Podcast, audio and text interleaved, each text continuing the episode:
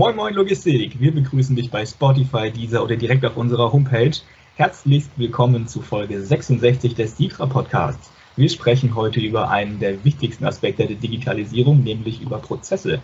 Mit mir vor dem Mikrofon sitzen zwei, die sich damit bestens auskennen. Moin Nele und irgendwie auch Moin Merlin. Moin. Ja, moin! Heute durfte ich es mal sagen. Und du, also wir beide. Schön, dass wir uns gegenseitig die Catchphrases klauen. Geht's euch gut? Immer doch. Großartig, die Sonne scheint. Das macht viel aus, oder? Ja. Ich spüre es auch schon. Frühling kommt, kann losgehen. Macht es eigentlich erträglicher, nur heller, aber ist trotzdem fein. Ja, es sind die kleinen Schritte. okay, lass uns direkt starten.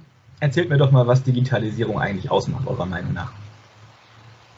Ja, äh, im Endeffekt finde ich, ist Digitalisierung ein extrem weit gefasster Begriff. Da fallen so viele Dinge drunter. Für mich irgendwie ganz prägnant ist es eigentlich, dass äh, durch die Digitalisierung vor allen Dingen neue Möglichkeiten für althergebrachte äh, Arbeitsabläufe geschaffen werden. Dadurch, dass man Teile der Arbeit irgendwie digitalisieren oder auch in dem Fall dann automatisieren kann, ähm, schafft es nochmal neue Möglichkeiten, um irgendwo anders Kapazitäten freizuräumen, die zum Beispiel für Innovation genutzt werden, für kreative Arbeitsweisen genutzt werden können.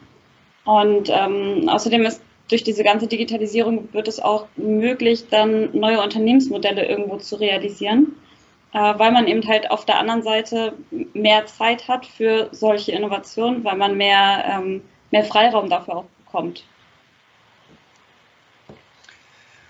Ja, also ich finde, äh, Digitalisierung ist jetzt ja nach, ich weiß nicht, fünf, sechs Jahren, je nachdem, welcher Zeitrechnung man da folgen möchte, ähm, endlich auch in der Mitte der Gesellschaft, auch in den Köpfen angekommen. Das war ja vorher echt so ein Halbthema und mittlerweile muss man da ja nicht mehr gegen andiskutieren, sondern ähm, die Leute haben es ja, ja einfach für sich irgendwie entdeckt.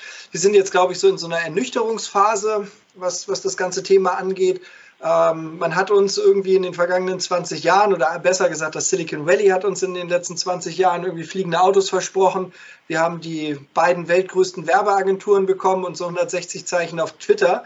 Das ist irgendwie eine, eine, ernüchternde Zwischenbilanz, aber wir sehen natürlich auch an vielen anderen Stellen, dass die Digitalisierung eine ganze Menge bewegt. Gerade bei uns im Mittelstand, äh, die Digitalisierung befähigt uns zu, zu umfassenderem Service.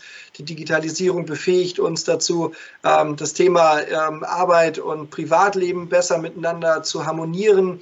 Ähm, also so wie wir es jetzt im letzten Jahr in Corona mit Homeoffice so flächendeckend erlebt haben, das wäre ja irgendwie vor zwei, drei Jahren so undenkbar gewesen. Das, das funktioniert halt auch dank der Digitalisierung. Und ähm, was natürlich auch Nele schon gesagt hat, natürlich gibt es auch eine ganze Menge spannender neue Geschäftsmodelle, die, die sich da ähm, irgendwie auch in die Märkte schleichen und ähm, wo man richtig, richtig Nutzen auch draus ziehen kann. Das finde ich extrem cool. Ihr habt ja gerade schon so ein paar Beispiele gebracht. Welche Bereiche betrifft das? Welche Bereiche muss man dabei besonders beachten? ich denke, also wenn wir im, im Mittelstand bleiben, dann, dann geht es natürlich da, also Digitalisierung hat so viele Facetten. Ne? Ähm, äh, Startups ist ja auch eine Ausprägung der, der Digitalisierung. Das ganze Thema Industrie 4.0, Smart Factory, auch wieder eine Ausprägung von Digitalisierung. Ähm, für den Mittelstand bedeutet Digitalisierung in erster Linie ja digitale Transformation. Das heißt, ich muss ein ähm, oftmals an ein analoges Unternehmen dann digitalisieren und halt schauen, was kann ich eigentlich anders machen, was kann ich eigentlich neu denken. Und ähm, dabei ist halt auch jetzt klar, äh, Digitalisierung muss ganzheitlich gedacht werden. Da kann man jetzt nicht einfach sich ein Thema raussuchen und sagen, okay, zum Beispiel hier bei uns in der Speditionswelt, äh, ich führe ein neues ERP oder ein neues äh, ähm, TMS, also ein Transportmanagementsystem ein ähm, und dann bin ich digitalisiert. Da hängt einfach so viel mit dran. Ich muss mir Gedanken machen über Führung in der digitalen Welt. Ich muss mir über Mitarbeiter ähm, äh, Gedanken machen in der digitalen Welt, über die Kultur, über meine Prozesse, worüber wir heute ja auch sprechen. Ich muss mir Gedanken darüber machen, wie integriere ich eigentlich Kunden und Dienstleister. Ähm, und ich muss mir natürlich auch so ein bisschen Gedanken darum machen, ähm, warum das alles so geschehen soll. Ne? Also auch da wieder ähm, äh, das miteinander so vereinheitlichen und auch eine Strategie darauf bündeln und vor allen Dingen dann auch gucken, ob mein Geschäftsmodell dadurch natürlich immer noch funktioniert, vielleicht sogar besser funktioniert. Das sind, glaube ich, für mich jedenfalls in meiner Welt so die, die wesentlichen Spielfelder der Digitalisierung im Mittelstand. Es umfasst also immer alles. Immer. Ja. Du hattest da doch mal, du hattest da doch mal diesen Spruch, diesen eine deiner Regeln. Ja. Wenn du etwas verändern willst, musst du alles verändern. Ja, nee, von Martin Buber ist das. Das ist ein Zitat. Äh, Martin Buber war ja ein ähm, äh, Philosoph, österreichisch, äh, nee, aus, aus Österreich kam, der hatte aber jüdische Wurzeln. Ähm, und Martin Buber hat mal gesagt, man kann nicht etwas verändern, ohne alles zu verändern. Und das stimmt. Das ist halt, wenn du irgendwo in der Digitalisierung anfängst, ähm, dann, dann beginnt es damit nur, aber du wirst nach und nach alles verändern müssen. Ähm, äh, das TMS ist eingeführt. Du musst die Mitarbeiter schulen, damit sie verstehen, wie wichtig Daten heutzutage sind, was man damit machen kann. Mit einer anderen Datenlage wirst du anders äh, mit den Schnittstellen kommunizieren müssen, weil die Daten, die du aggregierst, können helfen, Prozesse zu verbessern. Ähm, äh, das bedeutet wiederum, dass die Führungskräfte oder die, die verantwortlichen Kundenbetreuer andere Kompetenzen brauchen, um auch virtuell ähm, über, über Probleme zu, zu diskutieren. Dann bist du wieder auf einer technischen Ebene, ähm, weil du brauchst halt auch einfach die, die, die IT-Ausstattung, um virtuell halt auch äh, über die Schnittstellen hinweg kommunizieren zu können und so weiter und so fort. Und das zieht sich dann halt einfach ähm, hin und irgendwann wirst du alles erfasst haben. Ja, das stimmt etwas, das so komplex und allumfassend ist, hat sowas auch Grundregeln Regeln oder Prinzipien, denen man da folgen sollte? Also ich denke im Endeffekt, äh, wenn man das jetzt auch ein bisschen so auf Prozesse bezieht, ähm, wenn ein Prozess scheiße ist und man den digitalisiert, dann hat man einen digitalisierten Prozess, der scheiße ist. Also ähm, im Endeffekt muss man zuerst das Ganze analog richtig hinbekommen und dann kann man das digital machen. Digitalisierung macht nicht per se alles einfach magisch besser was fasziniert euch denn am meisten daran? Vielleicht noch kurz eine Anmerkung zu einer Grundregel.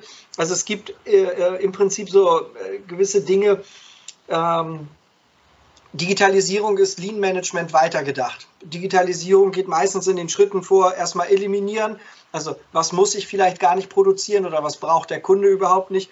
Im nächsten Step automatisiere ich das, damit ich möglichst wenig Aufwand damit habe. Und das, was ich dann nicht mehr automatisch ähm, irgendwie produzieren kann, das sollte ich am besten delegieren, damit es jemand anders macht und es nicht meine Wertschöpfung mindert. Das sind eigentlich so die drei Schritte, ähm, äh, mit denen man immer ganz gut dabei ist. Ne? Also erstmal schauen, brauche ich es überhaupt? Kann ich es automatisieren und kann es jemand anders machen? Ähm, das hat sich so bei ganz, ganz vielen Geschäftsmodellen jetzt in der digitalen Welt gezeigt, ähm, dass man damit sehr erfolgreich ist. Aber äh, zurück zu deiner Frage, was mich so daran fasziniert ist. Ähm, ich finde das großartig, dass wir jetzt die technologische Ebene so weit entwickelt haben, dass wir äh, über die moderne Technik und über neue Möglichkeiten ähm, einfach alte Probleme auch lösen können. Und das finde ich so faszinierend daran, dass wir Dinge aufbrechen können, die, die seit teilweise sogar Jahrzehnten ähm, in vielen Branchen so als sakrosankt galten und äh, wo wir jetzt aber einen neuen Ansatz haben, um es einfach zu machen. Und ähm, hinzu kommt halt noch, dass die dieses, das Ausprobieren, dieses Neuland entdecken, ja, Internet ist Neuland für uns alle, hat die Kanzlerin vor ein paar Jahren gesagt, ähm, aber dass das Arbeiten in der digitalen Welt ist für alle noch Neuland. Da kann ja alle, also ganz viele haben schon ähm, Erfahrungen mit Homeoffice gemacht und so weiter. Die sind da ein Stück weiter. Ne? Aber was das bedeutet, langfristig digital zu arbeiten, ähm, da ich glaube, da kann sich noch keiner ein Urteil drüber erlauben. Und das finde ich so spannend, das zu entdecken. Ja, ich muss sagen, das finde ich auch faszinierend. Man hat so viele neue Stellschrauben und wenn man keine hat, dann schafft man sich ein Tool und kann damit eben die Stellschraube dann doch selbst auch erschaffen und dann an Problemen eben rumdoktern oder sich, sich Möglichkeiten schaffen. Man ist ja, ja überhaupt nicht mehr eingeschränkt. Ich finde das großartig. Wie siehst du das, Nebel? Ja, also ich finde auch, die Digitalisierung bietet halt einfach ähm, ganz viel Raum auch für diese Selbstbefähigung, dass man eben halt selber wie in so einem riesigen Sandkasten eigentlich bauen kann, was man möchte, was man braucht, was man benötigt. Und ähm, eben genau diese Möglichkeiten der, der Innovation quasi hands-on direkt an den Fingerspitzen benutzen kann, dass man halt auch wenn man jetzt in die Richtung von Daten geht, ähm, ganz viele neue Erkenntnisse einfach auch gewinnen kann, die man vielleicht schon früher gewinnen wollte und auch den Weg kannte, es aber nicht umsetzen konnte, weil zum Beispiel die Rechenleistung gefehlt hat. Und ähm, ja, das finde ich halt auch sehr, sehr spannend an der Digitalisierung. Digitalisierung hängt ja auch zu großen Teilen, auch zu wichtigen Teilen mit Prozessmanagement zu tun. Ähm, vielleicht kannst du da nochmal drauf eingehen, wofür sind denn Prozesse jetzt eigentlich gut? Also im Endeffekt ähm, ist ja ein Prozess dafür da, ähm, irgendwie diese, diese Reibung an Schnittstellen zu vermindern. Das heißt, man einigt sich auf eine einheitliche Arbeitsweise. Ähm, das heißt, jeder weiß, was zu tun ist und ab wann wer übernimmt. Das heißt, es sind auch ähm, von wirklich A bis Z alle äh, Prozesse, alle Aktivitäten jemandem zugeordnet. Es werden keine Aktivitäten doppelt gemacht ähm, und es wird aber auch vor allen Dingen, dadurch, dass man sich das einfach auch mal aufzeichnet oder irgendwie darüber redet, darüber diskutiert, ähm, wird auch vor allen Dingen Verschwendung vermieden. Das heißt, ähm, ich habe zum Beispiel nicht mehr das Problem, dass ich, ähm, wie gesagt, Arbeiten doppelt mache, weil äh, der Mitarbeiter A nicht wusste, dass der Mitarbeiter B das eigentlich schon ab dieser Stelle übernimmt. Das heißt, ähm, eigentlich sind diese Prozesse genau dafür gut, dass ich eine einheitliche Arbeitsweise habe, dass ich irgendwo auch ähm, wiederum mir Zeit verschaffe oder Zeit freischaufle, Kapazitäten freischaufle, wo ich nicht darüber nachdenken muss, was muss ich jetzt eigentlich als nächstes machen, denn ich habe nur eine Möglichkeit weiterzumachen. Ähm, dafür sind eigentlich die Prozesse vor allen Dingen gut, dass, dass eben äh, Verschwendung vermieden wird, äh, dass Nacharbeiten reduziert werden, ähm, doppelte Arbeiten vermieden werden und man einfach äh, allgemein auch mehr Zeit hat, die man nutzen kann für eben halt äh, neue äh, Innovationen oder eben sich überlegen kann, wie man einen Prozess noch weiter optimieren kann, wie man sich noch mehr Zeit freischaffen kann. Was bedeutet das für die Digitalisierung bei uns? Ähm, sobald ich meinen Prozess definiert hat, äh, habe, das hatte ja Merlin auch schon bei den, bei den Grundregeln aufgefasst, kann ich eigentlich losgehen, wenn der Prozess definiert ist, dann kann ich ihn auch automatisieren. Dann kann ich mir überlegen, ähm, das, was ich jetzt gerade runtergeschrieben habe, wenn A, dann B, das kann ich alles automatisieren. Das kann ich zum Beispiel in irgendwelchen Excel-Tools verbinden. Ich kann das sonst wie, was weiß ich, wenn wir jetzt bei Microsoft bleiben, durch Power Automate, durch irgendwelche Workflows äh, verbinden, sodass ich eben diese manuellen Arbeiten digital automatisieren kann, wenn ich eben weiß, wie mein Prozess an sich überhaupt aussieht. Ich glaube, ganz, ich glaube, ganz wesentlich dabei ist aber auch, dass man sich ähm, halt klar machen muss. Ne? Es geht immer darum, bei der Digitalisierung ähm, für sich so, so einen Entwicklungsvektor, also ja, einen Vektor in der Digitalisierung zu, zu einzuschlagen. Und der Vektor ist angesiedelt letztendlich zwischen den beiden Extremer ähm, äh, weniger Aufwand, mehr Service irgendwo dazwischen liegen eigentlich alle Digitalisierungsprojekte. Entweder ist es irgendetwas, was den Aufwand für den Nutzer drastisch reduziert oder ist es aber etwas, was den, was den Service drastisch verbessert. In jedem Fall macht es Sinn, erstmal auf die bestehenden Prozesse zu schauen. Und ähm, weil Logistik ähm, bedeutet natürlich auch immer Denken in Prozessen. Das ist so ein bisschen der Bezug für uns. Ähm, und da mal hinschauen, okay, was machen wir eigentlich und was braucht der Kunde davon eigentlich? Und die Digitalisierung darf ja ähm, äh, jetzt nicht mehr Aufwände nach sich ziehen, sondern es soll ja weniger Aufwände sein. Und deswegen ist natürlich gerade beim Thema Eliminieren ganz wichtig, diese Prozesse erstmal aufzunehmen und zu schauen. Weil über, über ähm, den, den Serviceanteil an meinem Digitalisierungsvektor werde ich ja unter Umständen auch mehr Arbeit haben, weil ich bestimmte Daten noch zusätzlich erfassen muss muss, das manchmal vielleicht sogar manuell oder, oder, oder. Am Ende müssen dadurch aber im besten Fall andere ähm, äh, Abläufe oder andere Prozessschritte entfallen, damit ich in Summe weniger Arbeit habe. Das lässt sich nicht ganz so einfach ähm, vorausplanen. Deswegen ist es so wichtig, dass man überhaupt in Prozessen denkt, damit man alles Wesentliche immer betrachtet, damit nichts hinten runterfällt. Weil es ist natürlich blöde, wenn du deinen digitalen Prozess dann aufgesetzt hast ähm, und der kollidiert ja mit der Wirklichkeit und du merkst, oh, ich muss eigentlich noch viel, viel mehr machen, um das gewünschte Endergebnis äh, irgendwie herzustellen. Und dafür ist es dann halt schon gut, wenn man sich vorab schon mal ein bisschen besser orientieren kann. Du hast ja gerade schon so einen wichtigen Punkt genannt. Wie unterscheidet man denn wichtige von unwichtigen Prozessen eigentlich? Naja, im Endeffekt, äh, was ist das Ziel eines Unternehmens? Das Ziel eines Unternehmens ist es, Kundennutzen zu schaffen. Das heißt, wichtig sind für mich alle Prozesse, die eben zur Leistungserstellung nötig sind, damit ich Kundennutzen schaffe. Ähm, darunter fallen natürlich nicht nur Prozesse, die direkt an, an dieser Leistungserstellung beteiligt sind, sondern es sind dann auch, ähm, auch unterstützende Prozesse, Managementprozesse zum Beispiel, die nötig sind, um Mitarbeiter zu koordinieren, ähm, die eben auch wichtig sind, ähm, aber nicht direkt an der Leistungserstellung beteiligt sind. Das denke ich auch. Also ähm, äh, vom Kunden her denken, das ist natürlich auch so eine Phrase, die man immer wieder hört heutzutage. Hm, aber am Ende ist es da ganz einfach. Was will eigentlich der Kunde? Ähm, sich, sich da mal Gedanken drüber machen und dann alles in Frage stellen, was man bisher gemacht hat und wo man gedacht hat, ja, das ist auch so. Einfach wirklich mal gucken, ob das Sinn macht. Und dann weiß man eigentlich schon, okay, wenn der Prozess darin mündet, dass der Kunde das bekommt, was er möchte, dann ist das ein wichtiger Prozess. Und wenn der nicht unmittelbar darin mündet, dann ist das erstmal ein nicht ganz so wichtiger Prozess und man dann immer noch schauen muss, ähm, würde der Rest auch funktionieren, wenn wir das hier nicht betreiben. Das ist natürlich in, in, im mittelständischen Unternehmen selten der Fall. In Konzernen gibt es eher so Prozessleerläufe, wo man nachher auch sagt, okay, und wofür machen wir das eigentlich? Das versteht keiner mehr. Das hat vielleicht vor acht Jahren mal Sinn gemacht, aber heute nicht mehr. Ähm, das ist nochmal ein bisschen anders, aber auch im Mittelstand schadet es nicht, sich überhaupt mal Gedanken zu machen, wie man äh, prozessual arbeiten kann. Ja. Man muss also grundsätzlich vorne anfangen. Gibt es da einen Punkt, wo man sagt, okay, unser Unternehmen ist jetzt reif, das einzuführen? Oder gibt es irgendwo einen Indikator, der sagt, okay, wir sollten damit jetzt anfangen? Oder ich glaube, am Ende ähm, sollte das so sein, dass es eine, eine, gesamte Strategie gibt, weil wir sprechen da über Veränderungen und Veränderungen, die man einfach nur so vornimmt, weil das gerade on vogue ist oder weil, weil man irgendwie meint, das wäre jetzt irgendwie total gut, können bestimmt ein guter Anstoß sein, es kann ein guter Anfang sein, aber es macht Sinn, wenn man sich generell Gedanken dazu macht, was passiert eigentlich, wenn wir das jetzt verändern? Was wollen wir damit erreichen und was können wir jetzt abseits von den Prozessen eigentlich noch tun, um dieses Ziel, ähm, äh, um diesem Ziel auch näher zu kommen? Das heißt also, die Reife des Unternehmens steht und fällt natürlich auch so ein bisschen mit dem, äh, mit dem Plan, der hinter der Veränderung steht und natürlich auch mit den Möglichkeiten. Kann ich mich überhaupt aus mir selbst heraus verändern oder gibt es da vielleicht dann doch das eine oder andere, wo es vielleicht noch an Know-how fehlt oder an, an, ähm, äh, an Kapital ähm, oder an der nötigen Technologie, um bestimmte Veränderungen durchzuführen. Ähm, da sollte man vorab sich immer einen guten Plan drüber machen. Man kann nicht alles planen. Du wirst es, also du wirst eine Einführung von Prozessen wirst du nicht terminieren können auf den Tag. Du wirst es auch vom Ablauf nicht genauso terminieren können, wie es nachher auch äh, dann irgendwie durchgeführt wird. Ähm, aber du, du brauchst irgendwie so eine Richtung, so eine Guideline. Und da, da zeigt sich schon so ein bisschen die Reife und die Möglichkeiten eines Unternehmens. Oder was meinst du, Nele? Ja, also ich denke auch, dass vor allen Dingen äh, die Größe des Unternehmens sicherlich auch irgendwie eine Rolle spielt, denn äh, natürlich, wenn ich nur mit zwei Leuten in einem Büro sitze, dann kann ich mich einfach absprechen.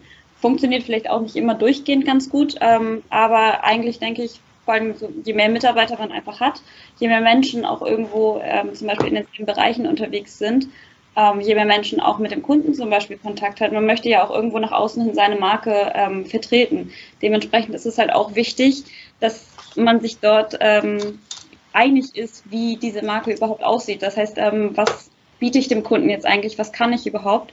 Ähm, da ist ganz klar das Stichwort Total Quality Management, dass ich eben versuche, durch diese Prozesse auch eine gewisse, ein gewisses Maß an Qualität sicherzustellen ähm, und eben halt auch versuche, das, das Wissen von Mitarbeitern zu heben, ähm, zu dokumentieren, was sie eigentlich den ganzen Tag über machen. Denn im allerschlimmsten Fall ist dieser, mit, äh, dieser Mitarbeiter am nächsten Tag nicht da und äh, trotzdem muss jemand diese Aufgaben übernehmen, um dann am Ende auch die Qualität sicherstellen zu können. Genau. Was würdet ihr denn sagen, was wäre so der perfekte Start, um mit diesem Thema überhaupt anzufangen? Was wäre, wie startet ein Unternehmen in das Thema Prozesse? Ähm, um es mit Simon Sinek zu sagen, mit dem Warum. Ja, man sollte sich erstmal fragen, warum möchte ich das machen? Was verfolge ich damit für ein Ziel? Was soll nachher der Endzustand sein? Das sind, glaube ich, ganz wesentliche Fragen. Ähm, und das Warum sollte, sollte auf allen Ebenen bekannt sein. Wir machen das, weil das und das damit angestrebt ist. Und ähm, damit finde ich, ist, ist ein guter Start, warum zu klären. Wie haben wir damit angefangen? Nele. Sorry. ähm, schwierig, also ich meine, als, als ich hier das Thema Prozesse angefangen habe, ähm, da wurde es quasi schon einmal angefangen.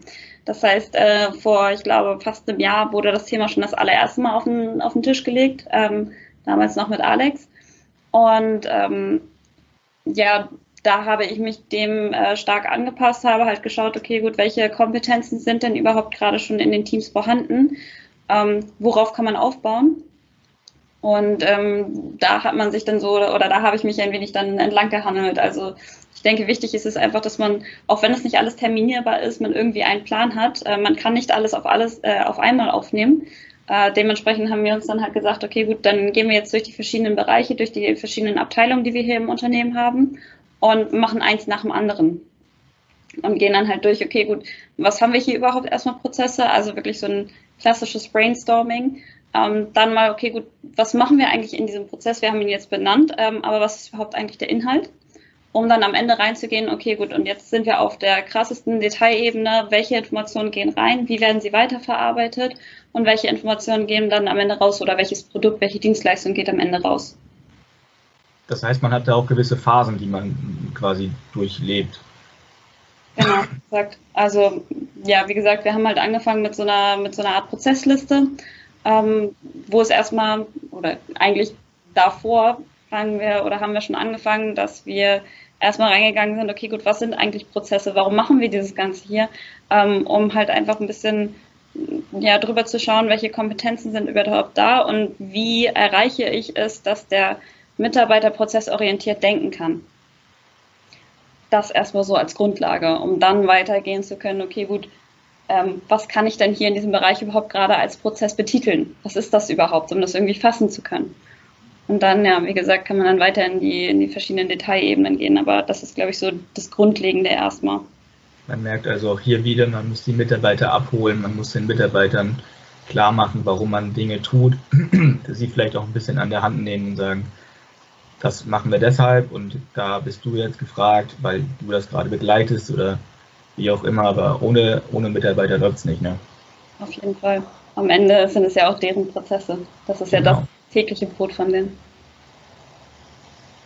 Welche Vorbereitungen sollte man da treffen? Also natürlich muss man die Mitarbeiter da irgendwie äh, auch dahingehend schulen. Ähm, was sollten Führungskräfte da als Vorbereitungen treffen oder für Grundlagen schaffen? Naja, also es gibt natürlich so ein paar Formalia, die man dann halt einhalten sollte, wenn man gemeinsam äh, an Prozessen arbeitet, sich also auf irgendwie eine Sprachen, Zeichensprache festlegen, ähm, äh, sich auf ein gewisses Wording auch einigen, also ein paar, paar Grundstrukturen einfach vorgeben. Äh, und dann ist es ganz, ganz wichtig, ähm, dass man begreift, dass sowas wie Prozessgestaltung ganz viel mit Moderation zu tun hat. Das heißt also, die Führungskräfte müssen ganz viel moderieren, weil es bringt am Ende nichts, wenn man ähm, am grünen Tisch Prozesse definiert ähm, und die dann einfach gegen, gegen die, die Wirklichkeit wirft sondern ähm, es macht halt Sinn, dass die Menschen, die am meisten Übersicht ähm, über, über ähm, bestimmte Abläufe haben, die äh, über den Alltag in, bei uns zum Beispiel in der Disposition am besten Bescheid wissen, dass die natürlich auch integriert werden in diesen Prozess der, ähm, der, der Prozessgestaltung am Ende auch. Ähm, äh, und da hilft es halt, wenn die Führungskräfte äh, moderieren können, wenn die verstehen, ja, ähm, ich muss hier unterschiedliche Sichten zusammenbringen, weil aus Sicht der Dispo macht das gerade Sinn, aber ähm, für den gesamten Prozess, weil das, was wir mit dem Prozess erreichen wollen, ist das wichtiger, dass also so ein bisschen moderieren, dass nachher ähm, ähm, ein gesunder Anteil von allen Einflüssen dann dabei ist. Gibt es irgendwelche Tools, die man da nutzen kann? Irgendwas, was man als Hilfsmittel hinzuziehen könnte? Ja, also worauf, ähm, was, was Merlin ja auch schon angesprochen hatte, dass man irgendwie so eine standardisierte ähm, ja, Sprache spricht ähm, in den Prozessen. Da haben wir uns jetzt hier zum Beispiel für das äh, Business Process Model and Notation 2.0 entschieden, ähm, um einfach so eine standardisierte äh, Sprache zu haben, dass äh, vor allen Dingen die Symbole auch alle gleich verstanden werden. Ähm, das Ganze kann man natürlich sich dann auch noch mit Software unterstützen lassen, damit man das nicht immer, damit man nicht jedes Mal wieder genau wissen muss, äh, was die, ja, was die einzelnen ja, Vierecke am Ende ja können, ähm, sondern dass das alles irgendwie standardisiert ist, dass man weiß, okay, gut, wenn ich da einen Kreis habe, dann ist es zum Beispiel ein Startsymbol oder ist es ein Endsymbol, wenn da ein dicker Kreis drum ist. Und äh, wenn ich zum Beispiel die klassische Tonne nehme, dann weiß ich, das sind Daten oder Informationen, die dort reingehen.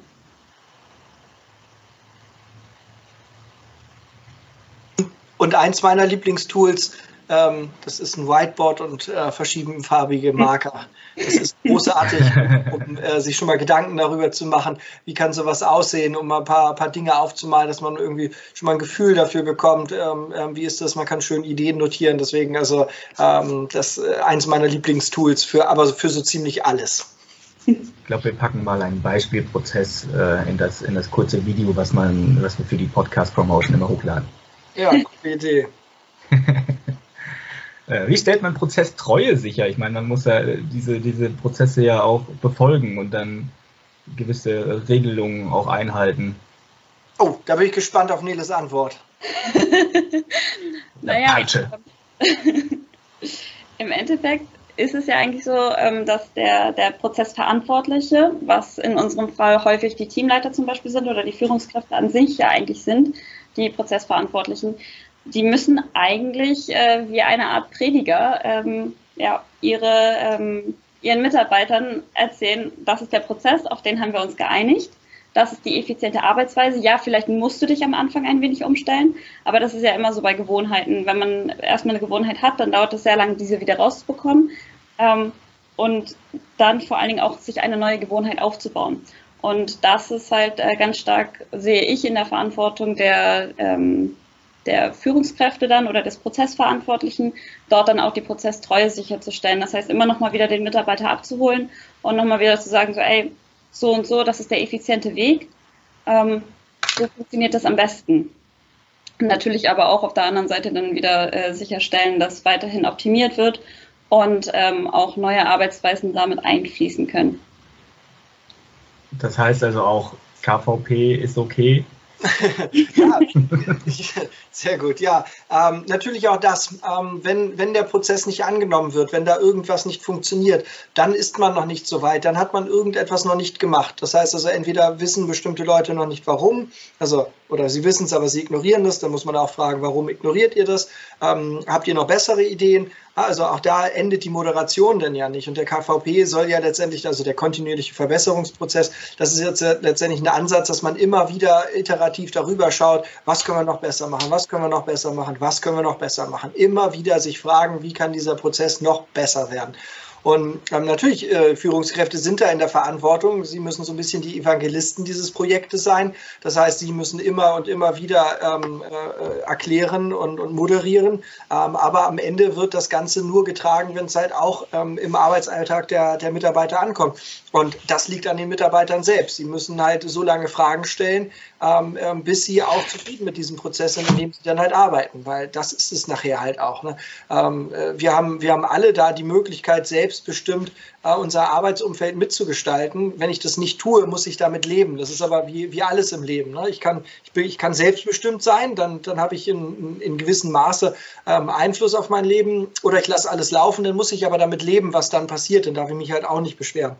Deswegen glaube ich halt schon, dass insbesondere diese KVP-Geschichte da ganz gut hilft, weil sie sich immer wieder ähm, selbst ernährt. Immer wieder stellt sie halt die Frage, was kannst du, also der Prozess stellt ja uns die Frage, was kann ich noch besser machen? Und da, da ist es dann halt an den Mitarbeitern zu sagen, das kannst du noch besser machen, wenn ihnen was einfällt. Cool. Ja, also cool Finde ich auch. Aus dem klatschen, aber lange warten und cool sagen. Das mache ich nächstes Mal auch mit dir. Also, wenn ich dich daran erinnern darf, dass du letztes Mal den Klatsch-Button gedrückt hast, als ich Power Apps erwähnt habe. Das war ungefähr das Pendant ja. dazu. Ja, dann sind wir jetzt quitt. Dann sind wir jetzt quitt. Schön. Äh, danke dass ihr da so tiefe Einblicke gewährt habt. Ich denke, das sollte in diesem Rahmen auch für heute erstmal reichen. Äh, in der nächsten Folge treffen wir uns mit einem Kopf aus der Logistik mit Carsten Schriever von HJ Schriever und Co. Der erzählt uns etwas über seine Arbeit und Erfahrungen in der Logistik. Bis dahin, bleibt entspannt, kommt gut durch die Woche, geht mal wieder zum Friseur. Tschüss. Tschüss. Ja, dann haben wir es doch. Sehr schön.